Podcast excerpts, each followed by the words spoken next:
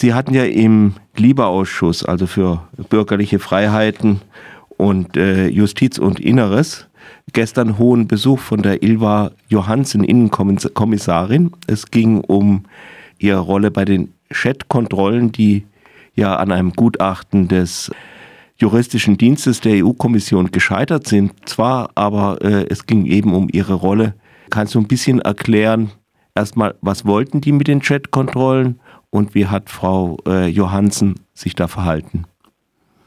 Also es ist, liegt ein äh, Gesetzesvorschlag zur Chat-Kontrolle vor, der sieht vor, dass äh, verdachtslos und flächendeckend quasi die private Kommunikation von allen, also Nachrichten über Messenger, äh, Chats äh, auch durchleuchtet werden soll nach Anhaltspunkten oder möglichem Verdacht von äh, Missbrauchsdarstellungen.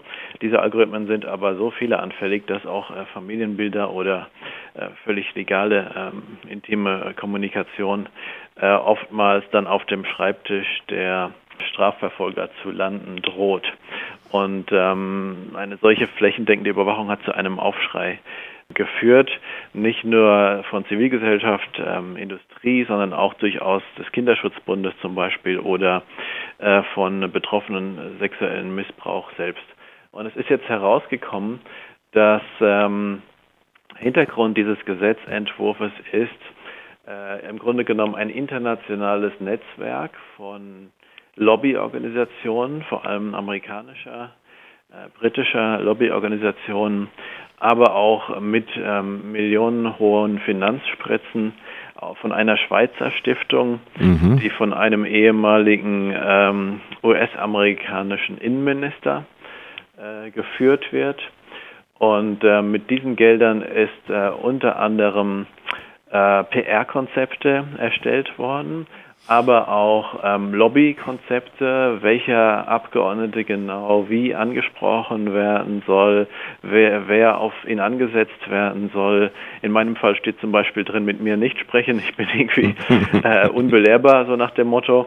Ähm, und es wurden auch ähm, von einer äh, US-Stiftung namens Thorn ähm, die quasi ähm, Scan-Algorithmen, die diese Chat-Kontrollen-Algorithmen äh, ähm, herstellt und, und anbietet.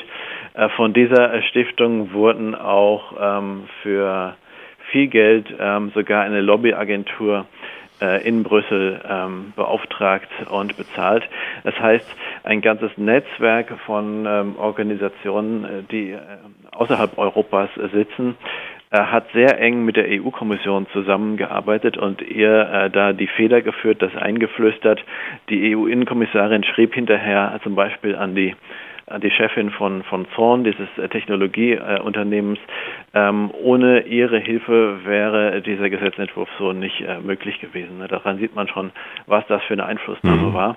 Und zu guter Letzt kam jetzt auch noch heraus vor zwei Wochen, dass die EU-Kommission, nachdem die Chat-Kontrolle selbst bei den Regierungen im Rat nicht die erforderliche Mehrheit bekommen hat, äh, gezielt eine ähm, sehr emotionale Videos, die auch Falschinformationen äh, enthalten, sich auf ähm, falsche Umfragezahlen, äh, manipulierte Umfragen stützt, äh, dass gezielt solche Werbung in den Ländern eingeblendet und geschaltet wurde von der EU-Kommission, die die Chatkontrolle abgelehnt hatten im Rat. Das heißt, letzten Endes äh, versucht die EU-Kommission hier äh, Druck zu machen auf äh, ähm, kritische Regierungen, der Chatkontrolle doch zuzustimmen. Und das ist natürlich ein unglaublicher Übergriff auf den demokratischen äh, Prozess. Mhm. Das ist äh, nicht die Rolle der EU-Kommission, die Gesetzesvorschläge macht und vermittelt, aber die sicherlich nicht äh, durch ähm, äh, öffentlichen Druck äh, quasi ähm, die die Entscheidungen äh, des Gesetzgebers da äh, beeinflussen darf. Und äh, da ist in der Anhörung gestern im Innenausschuss äh, massive Kritik laut geworden, übrigens aus allen Fraktionen, auch von Konservativen. Und ähm, ähm, ähm, es wird auch ein, ein, im Nachgang äh, werden wir Sie dafür zur Rechenschaft ziehen. Ähm, wir haben äh, Dokumente angefordert, die, ähm, die wir jetzt einsehen werden über diese über diesen Schriftverkehr mit Lobbyisten.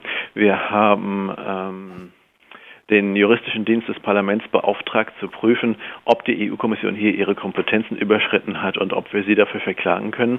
Und ich habe gestern auch die EU-Ombudsfrau eingeschaltet zu prüfen, ob hier nicht ganz offensichtlich ein Missmanagement ähm, durch die EU-Kommission vorliegt. Denn ein derartiges äh, Ausmaß an äh, Machenschaften hm. ähm, kennt man äh, recht, traut man vielleicht irgendwie äh, Konzernen und, und, und Lobbyorganisationen zu, äh, zwielichtigen, äh, aber ähm, ist einer Demokratie und einer, einer demokratisch gewählten Institution völlig unwürdig und äh, müssen wir ähm, äh, stoppen, um dafür zu verhindern, dass das Beispiel Schule macht und künftig immer mit solchen äh, Mitteln und Machenschaften gearbeitet wird.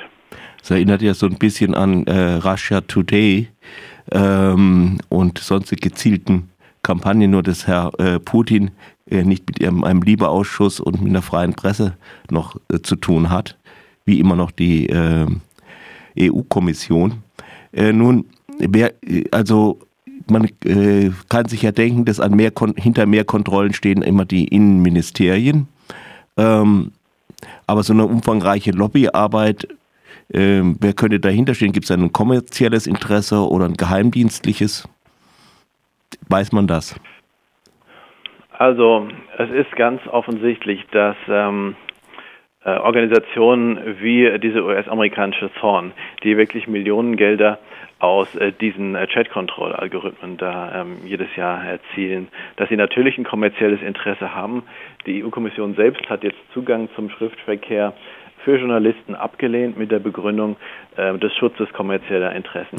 es ist auch bekannt, dass zum Beispiel ähm, das Five Eyes äh, Geheimdienstbündnis zu dem zum Beispiel USA, Großbritannien, äh, Neuseeland, Australien mhm. und Kanada angehören, äh, dass das sich tatsächlich für Chatkontrolle eingesetzt hat. Und zwar ganz offensichtlich vor dem Hintergrund, dass man äh, gerne dann im nächsten Schritt natürlich auch äh, nicht nur äh, nach äh, Kindesmissbrauchsdarstellung äh, ähm, scannen möchte, sondern auch nach anderen Sachen. Und vor allem hat man natürlich ein großes Interesse darauf, Verschlüsselung zu brechen. Genau das ist vorgesehen im Gesetzentwurf der EU-Kommission, mhm. dass quasi in Ende zu Ende verschlüsselte Messenger-Dienste, wo die Nachrichten wirklich sicher sind, wie zum Beispiel Signal, oder WhatsApp, dass die ähm, auf unseren Geräten, auf unseren Smartphones schon vor Beginn der Verschlüsselung scannen und gegebenenfalls im Verdachtsfall ausleiten, unverschlüsselt ausleiten müssten.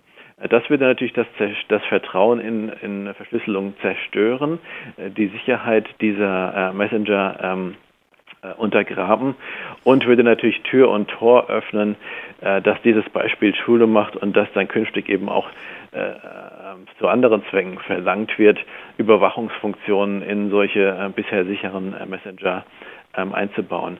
Das heißt, es ist ganz offensichtlich, dass dieses Netzwerk, was da im Hintergrund äh, steht, mit dem äh, da die EU-Kommissarin zusammengearbeitet hat, äh, dass das beeinflusst ist von, ähm, von äh, Technologie, äh, von kommerziellen Interessen und vor allem aber auch von ausländischen Strafverfolgungsinteressen. Äh, übrigens in den USA gibt es einen solchen Vorschlag, flächendeckend alle Nachrichten zu durchleuchten, äh, äh, und sogar dafür sichere Verschlüsselung äh, zu, zu zerstören. Ähm, so ein Gesetz gibt es in den USA selbst nicht. Trotzdem betreiben dann eben äh, entsprechende Einflussnetzwerke diese Gesetzgebung in Europa, weil sie einen weltweiten Präzedenzfall schaffen wollen. Äh, das heißt, da wird hier über uns quasi versucht, ähm, das eigene Land ähm, unter äh, Druck zu setzen, was ein massiver Missbrauch ist. Ich muss aber abschließend auch sagen, dass welche Motivation die einzelnen Personen hier verfolgen, ob es denen wirklich um Schutz von Kindern geht oder nicht, ist für mich ehrlich gesagt zweitrangig. Denn die Auswirkung mhm. dieser Vorschläge, ja, also quasi das digitale Briefgeheimnis und sichere Verschlüsselung abzuschaffen, ähm, was, was quasi so ist, wie wenn äh, die Post ähm, äh, sämtliche äh, Briefehenke überprüfen würde, ob da ohne, ohne richterliche drinstehen könnte. Ohne richterliche Erlaubnis, ne? Also es gibt, ist schon vorgesehen, dass es da eine Anordnung geben soll, aber einmal eine Anordnung für alle, verdachtslos, massenhaft die ganze Bevölkerung. Ja?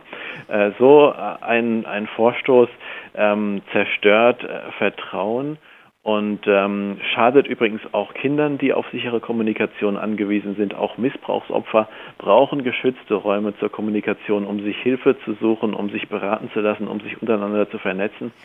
Und ähm, äh, deswegen ist dieses Vorhaben so schädlich, dass die Motivation der Einzelnen, die es vorantreiben, äh, für mich zweitrangig ist. Entscheidend ist, dass es in, der, in einer freien Welt keinen Platz hat. Wir kennen aus autoritären Regimen wie China eine derartige äh, flächendeckende Massendurchleuchtung privater Kommunikation. Dort wird übrigens durchaus auch nach politischer Kritik gesucht. Das heißt, wenn man den Staatspräsidenten irgendwo kritisiert in einem Chat, dann landet man sehr schnell im Straflager.